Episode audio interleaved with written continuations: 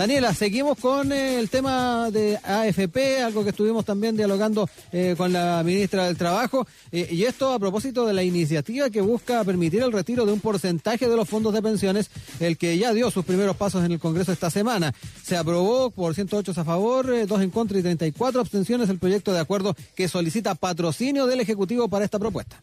De hecho, ayer el diputado de C, Matías Walker, anunció su decisión de poner en tabla el proyecto en la Comisión de Constitución.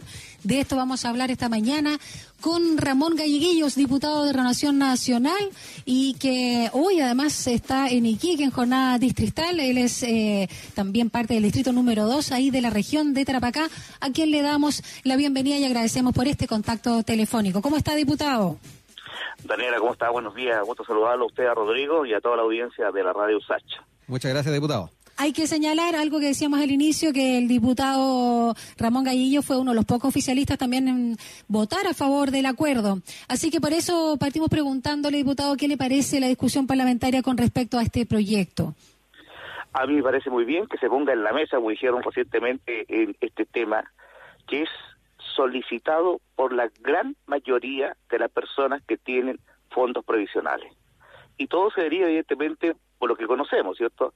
La situación crítica en la materia económica que están pasando muchos compatriotas, producto de este problema que estamos enfrentando, que erróneamente algunos dicen que partió a partir de marzo con la pandemia. No, señor, esto partió en octubre con todo el tema social. Entonces, cuando la gente se ve impedida, ¿no?, de, seguir trabajando porque le quemaron su, su mercado, el almacén, todo lo que vimos, ¿cierto? Ahí comienza un problema grave de cesan en el país, se suma con lo otro que viene con la pandemia.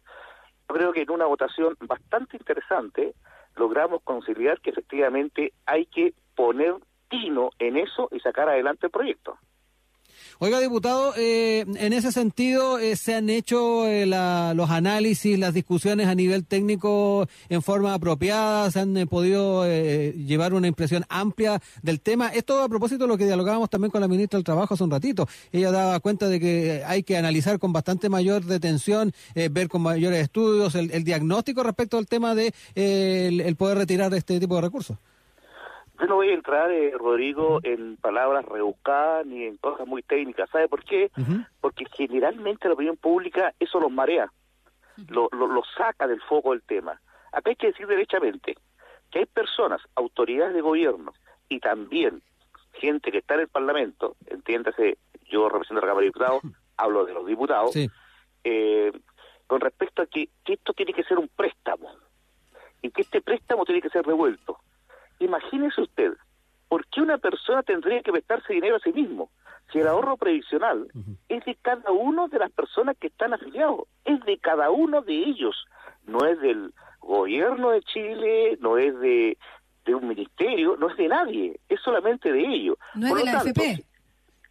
Ni de la AFP siquiera. Mire, y el problema no es solamente, eh, Daniela, es de forma, es de fondo. Yo soy un afectado de la AFP, porque yo cotizo del año 1970 comencé a trabajar, el 81 cuando parte este sistema, de esa vez que sigo cotizando y tengo un buen ahorro previsional y no lo hago por interés, lo hago por el bien común, porque mal que mal, a la edad que tengo yo, más de 60 años, tengo mi vida resuelta. En cambio hay gente, ¿no?, que todavía no tiene ni siquiera una vivienda, que vive arrendando, que vive el arriendo, lo debe, no tiene para comer. Lo veo todos los de los chilenos, diputados, claro en ese sentido, sí. No solo preguntarle en ese sentido los argumentos que dicen que no, no, que no es eh, plausible sacarlos, porque sobre todo si pensamos que ellos mismos dicen que las pérdidas son circunstanciales, que la inversión es a largo plazo, además de no ser un autopréstamo porque es dinero de cada uno de nosotros, eh, ¿por qué, por qué dicen que no, no quieren pasar esa plata? ¿Qué es lo que hay de fondo a su juicio, diputado? Cuidar intereses ajenos y no los propios.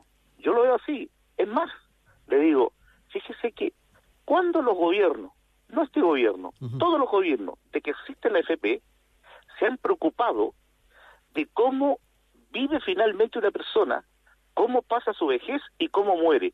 Hoy día nos dicen, no, es que les va a faltar plata para la pensión más adelante y después no van a tener para los remedios cuando estén delicados de salud. ¿Cuándo se han preocupado? Nunca, pues. Si ese es un problema de uno.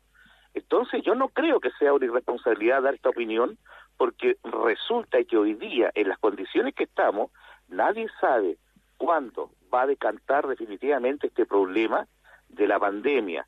Y eso nos va a llevar, no sé, seis meses más, un año más, a que gradualmente, ¿cierto?, podamos volver a la, volver, digo, a la normalidad del país y la gente pueda retomar, ¿cierto?, sus fuentes laborales. Y los otros, que están huérfanos prácticamente cesantes ya ocho meses, calculo yo a la fecha, eh, poder buscar una nueva fuente laboral, pues. Entonces, enredarse en esto, creo que no tiene ningún sentido. Por eso que yo creo que a veces este tipo de opinión, cuando entraba en este problema, yo creo que más leña le echa a la hoguera. Se puede estar incubando, ¿cierto?, un problema social realmente increíble, como ya lo veo, ustedes también son periodistas, les llegan las noticias, en Santiago, en el sur, ¿no? Acá en el norte también pasó, hay gente que está saltando las camionetas, que con tanta tardanza están entregando las cajas de alimentos, ¿por qué?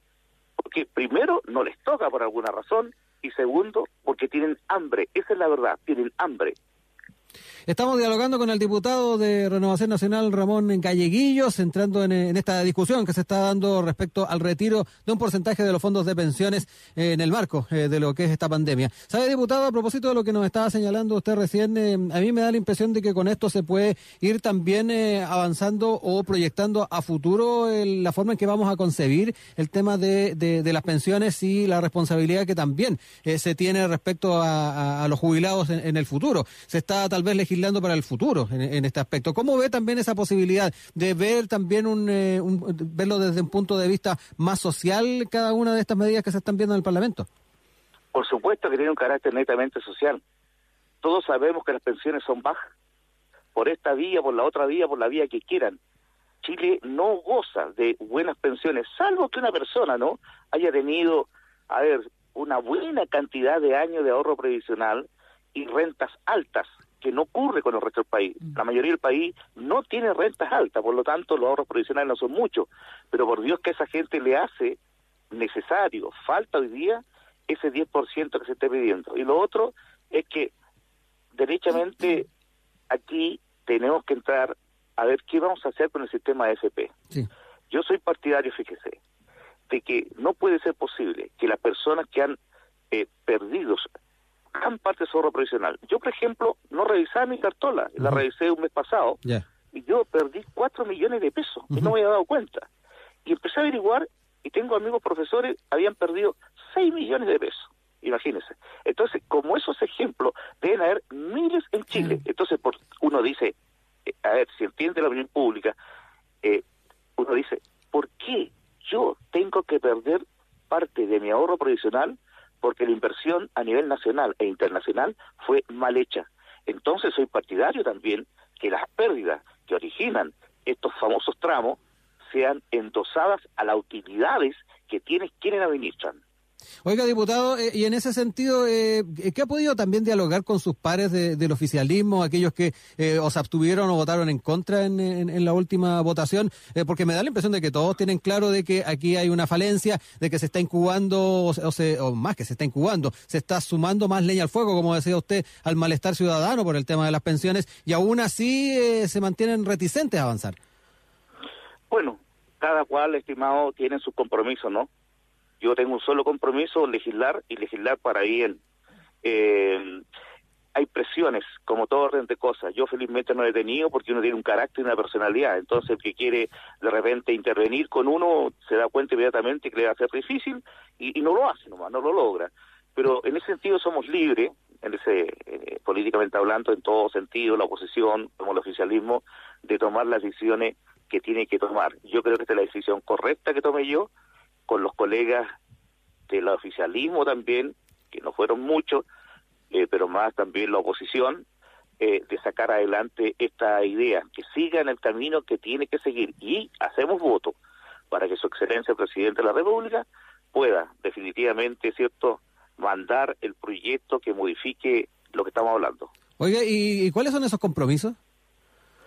Compromiso que todo el mundo conoce. De repente en Chile siempre existen ¿no? las conversaciones, eh, incluso a nivel político, de todo orden, pues si eso no es un misterio para nadie, para nadie es un misterio. Yo, por ejemplo, imagínense, estamos hablando de la FP, pero ¿cómo puede ser posible que en una gran votación estemos sacando adelante, ¿cierto?, eh, la condonación eh, de los insumos básicos, agua, luz, energía, toda la cuestión gas, eh, y está votado, y se le pretenda en un momento colocar un veto presidencial o ir al Tribunal Constitucional, si eso es pegarse un tiro en los pies, si la gente está viviendo ese drama, que lo están echando en sus casas porque lo tienen para arriendo. Ahí entramos en tema del FP, que unas luquitas no le caerían mal para poder irse poniendo en orden. Pero y lo otro, las deudas, las moras que hay, vuelvo a insistir, agua, luz, gas, que son fundamentales, telefonía. Diputado, perdón que lo interrumpa, volviendo también a lo más eh, práctico de esta propuesta del retiro de fondos de la FP, usted propone que no sea un autopréstamo, que, se pase ese dinero y que llegue al 10% del el monto que uno tenga o lo que también eh, proponen algunos diputados pertenecientes a la Federación Regionalista Verde de que sea un monto máximo de 150 unidades de fomento, alrededor de 4 millones y fracción de pesos. La cantidad que sea, estimada, Bienvenido. Eh, bienvenida. la fórmula, ¿cierto? ¿Cómo se va a manejar esto? Tiene que ser una sola. Es el ahorro previsional de cada uno de ellos, de cada uno de nosotros. ¿Por qué tiene que intervenir alguien a colocar condiciones? Mm. Vuelvo a lo mismo, que si es un préstamo, lo vamos a devolver en 12 meses, que esto con esto. No, señor, aquí nomás usted saca y le va quedando menos plata de ahorro previsional. nosotros. Y está consciente. Y de aquí que ser los meses, depende de las condiciones de vida que tenga uno, en esos 5, 6, 10 años más que vienen, por supuesto que eso que quedó va a tener rentabilidad también, pues empieza a sumar.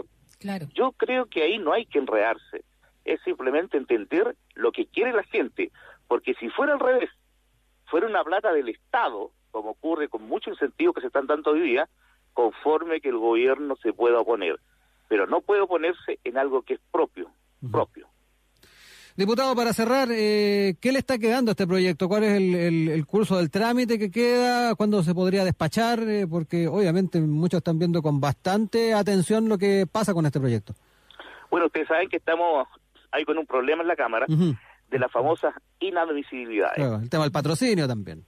Claro, ¿por qué? Porque eso es el Ejecutivo, de verdad, respetando el Estado de Derecho, el Ejecutivo el que tiene, ¿cierto?, que que tener la iniciativa y cuando toma la iniciativa es porque ya habló con Hacienda, habló con Economía por las plata, ¿cierto? En, en, en proyectos de ley. En este caso no compromete ninguna plata de Hacienda ni Economía, es simplemente la decisión de su excelencia de tirar tirar este proyecto para adelante para que por lo menos mm, nuestros compatriotas cierto tengan un incentivo para salir adelante de este problema que nadie tiene la bola de cristal para decir, mira, ¿sabe qué? Aguántese hasta diciembre. Fíjese que aún así la gente, la gente es consciente, entiende y, y, dice, por último, que nos presten. Si de ahí salió el tema del préstamo, bueno, la desesperación hace eso, pues. Si la gente dice, al final, présteme la plata si es mía. no, no, no, si no tiene que prestarle. Es plata suya y no tienen, no tienen nada que devolver.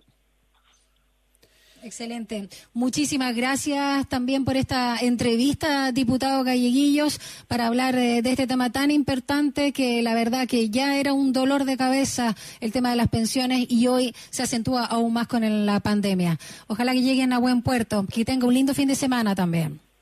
A ustedes también una, un gran saludo desde la puerta norte de Chile, aquí en la región de Tarapacá. Buenos días. Que esté muy bien. Gracias, diputado. Gracias. Chao. Chao, chao, adiós.